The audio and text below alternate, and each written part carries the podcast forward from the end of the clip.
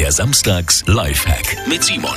Weil ganz oft stehen wir ja vor einer Tür und dann geht's los. So, welcher war jetzt nochmal der richtige? Hausschlüssel merken funktioniert meistens, aber gerade wenn Sie in der Arbeit verschiedene Schlüssel haben und die vielleicht auch noch gleich aussehen, erwischen Sie vielleicht erst oft mal den falschen.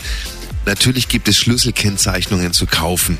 Aber kriegen wir billiger hin. Nehmen wir doch einfach Nagellack. Als Frau haben Sie sowieso welchen und wir Männer bedienen uns dann auch einfach mal bei Frau, Freundin oder Mama den Schlüssel mit verschiedenen Nagellackfarben anmalen. Jeder Schlüssel kriegt eine andere Farbe und natürlich merken, merken, welche Farbe für welche Tür war und schon stehen uns alle Türen in unserem Leben vielleicht etwas schneller offen.